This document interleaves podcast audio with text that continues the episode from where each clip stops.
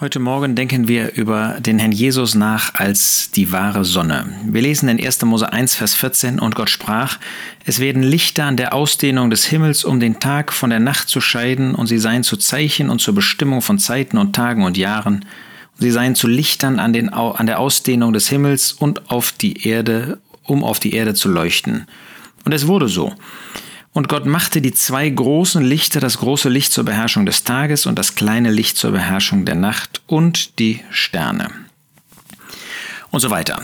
Das ist also der vierte Tag, an dem Gott die Lichter, diese großen Lichter, nicht geschaffen hat, sie waren längst geschaffen, aber sie an ihren Bestimmungsort gebracht hat und dass sie leuchten sollten. Das große Licht am Tag, das ist die Sonne, das kleine Licht in der Nacht, das ist der Mond und auch die Sterne. Das ist sehr bemerkenswert, dass die eigentlichen Namen dieser ähm, Lichte, dieser Lichter erst später gegeben wird.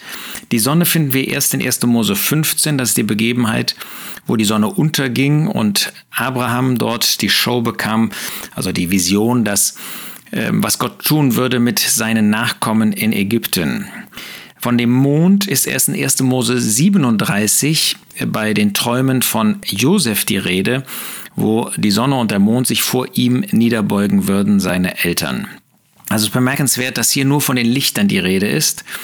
Ähm, aber es ist klar, das große Licht zur Bestimmung des Tages, das ist äh, die Sonne.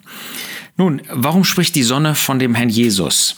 Ähm, wir können das aus verschiedenen Stellen herleiten und ich beginne mal mit Malachi 3, wo in der Tat auf den Herrn Jesus Bezug genommen wird und von ihm gesprochen wird als die Sonne, als der Sonne der Gerechtigkeit. In Malachi 3, Vers 20 sagt der Geist Gottes durch Malachi, aber euch, die ihr meinen Namen fürchtet, wird die Sonne der Gerechtigkeit aufgehen mit Heilung in ihren Flügeln. So wird der Herr Jesus wiederkommen für sein irdisches Volk, das heißt für den Überrest aus Juda, und wird sie erlösen, wird sie erretten aus dieser furchtbaren Drangsalzzeit, aus der Sklaverei, in die sie kommen, aus der Bedrängnis, aus der Trübsal, die durch den römischen Kaiser, durch den Antichristen und auch durch den König des Nordens, den Assyrer, bewirkt wird. Da wird der Herr Jesus direkt Sonne genannt Sonne der Gerechtigkeit. Er ist das wahre Licht. Wir denken natürlich daran, dass der Herr Jesus in, äh, Johannes 8 finden wir das ausdrücklich von sich sagt, ich bin das Licht der Welt. Oder in Johannes 1 wird von ihm gesprochen als derjenige, der das Licht ist, das jeden Menschen erleuchtet. Und wir verstehen, das ist natürlich letztlich ein Hinweis auf die Sonne.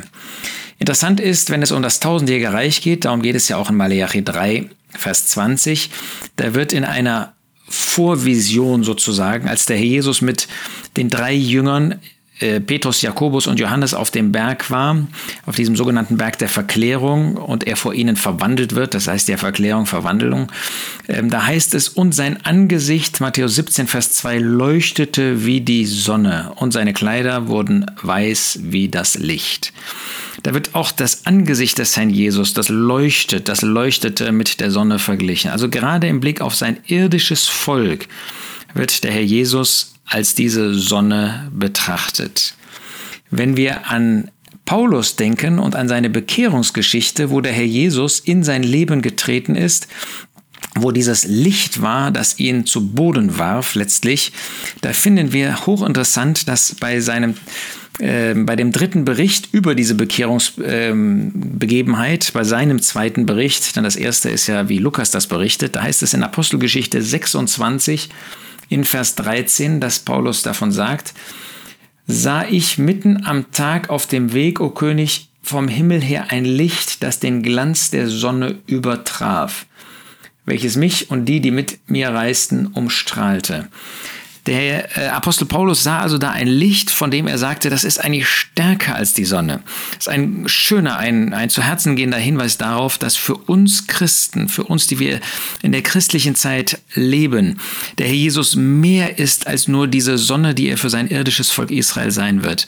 Für uns ist das Licht, das der Jesus ausstrahlt, ein Licht, das die Sonne übertrifft in ihrer ganzen Kraft und ihre ganzen Auswirkungen. Das zeigt, dass für uns der Herr Jesus mehr ist als nur der Messias. Für uns ist er der verherrlichte Sohn zur Rechten Gottes. Für uns ist er der Christus. Für uns ist er das Haupt des Leibes der Versammlung.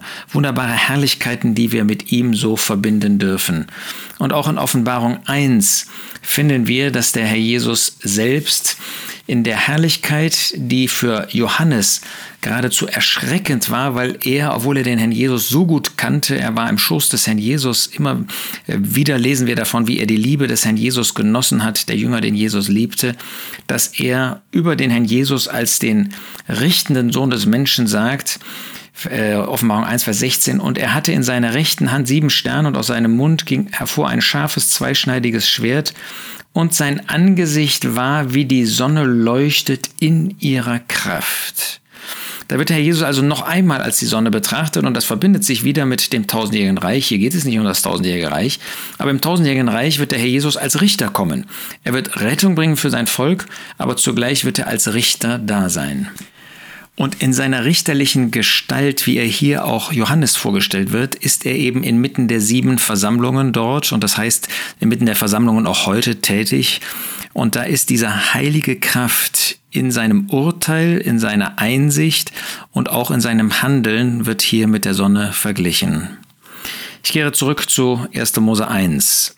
Da finden wir den Herrn Jesus als die Sonne. Da ist nicht so sehr der richterliche Charakter vor uns, obwohl er dazukommt, denn es ist ja zur ähm, Bestimmung des Tages, da wird deutlich, dass ähm, es ein Zeichen ist zur Bestimmung von Zeiten und Tagen und Jahren und auch um den Tag zu unterscheiden, zu trennen von der Nacht. Der Jesus als diese Sonne. Sonne, das ist Licht und Wärme zugleich. Licht und Wärme hat beides positive und auch richterliche Elemente. Denn diese Wärme, sie zieht an, aber diese Wärme kann das Feuer der Sonne natürlich auch ähm, kann verletzen, kann ähm, eben durch die, die Hitze, kann es wegbrennen. So denken wir daran, dass die Liebe des Herrn Jesus uns anzieht, dass die Liebe uns gewonnen hat, dass aber dieses diese ähm, Wärme, das, diese Hitze für denjenigen, der den Herrn Jesus als Retter ablehnt, der ihn nicht als Bestimmer, als Herrn in seinem Leben haben möchte, dass das Gericht bedeuten wird. Andererseits das Licht, es leuchtet wunderbar, dass es in unsere Herzen hineingeleuchtet hat und uns angezogen hat, uns überwunden hat, uns deutlich gemacht hat, dass wir Sünder sind und dass wir uns bekehrt haben. Äh, großartiges Bild des Herrn Jesus und auf der anderen Seite dieses Licht, dass wenn es abgelehnt wird, für denjenigen, der es ablehnt, ewige Finsternis bedeutet. Auch diese negative Seite.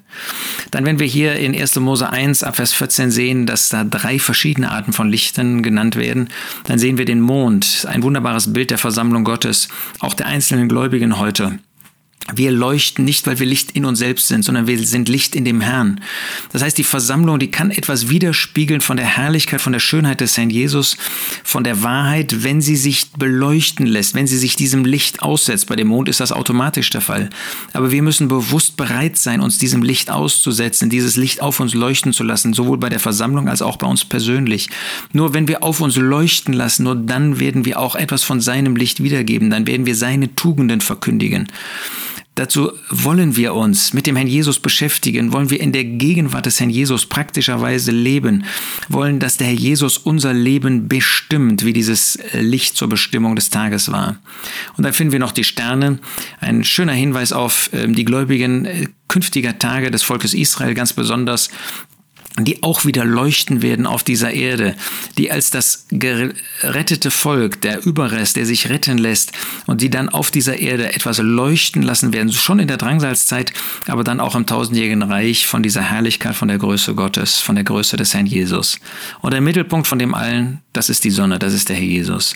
Vor ihm fallen wir nieder. Seine Herrlichkeit, die wir gar nicht anschauen können, so groß ist sie bei der Sonne. Ihn, Christus, können wir anschauen und doch überstrahlt seine Herrlichkeit alles, was wir letztendlich erfassen können. Er ist so groß, er ist so herrlich, er ist so voller Hingabe, er ist so voller Schönheit, voller Lieblichkeit, einzigartig. Das ist die wahre Sonne, das ist der Christus. So schauen wir auf ihn, so fallen wir vor ihm nieder, so wollen wir ihm nachfolgen, so wollen wir ihn in unseren Herzen bewahren, so wollen wir sein Licht in unser Leben leuchten lassen, so wollen wir seine Wärme genießen und wollen ihn erheben, ihn, der allein groß und erhaben und anbetungswürdig ist.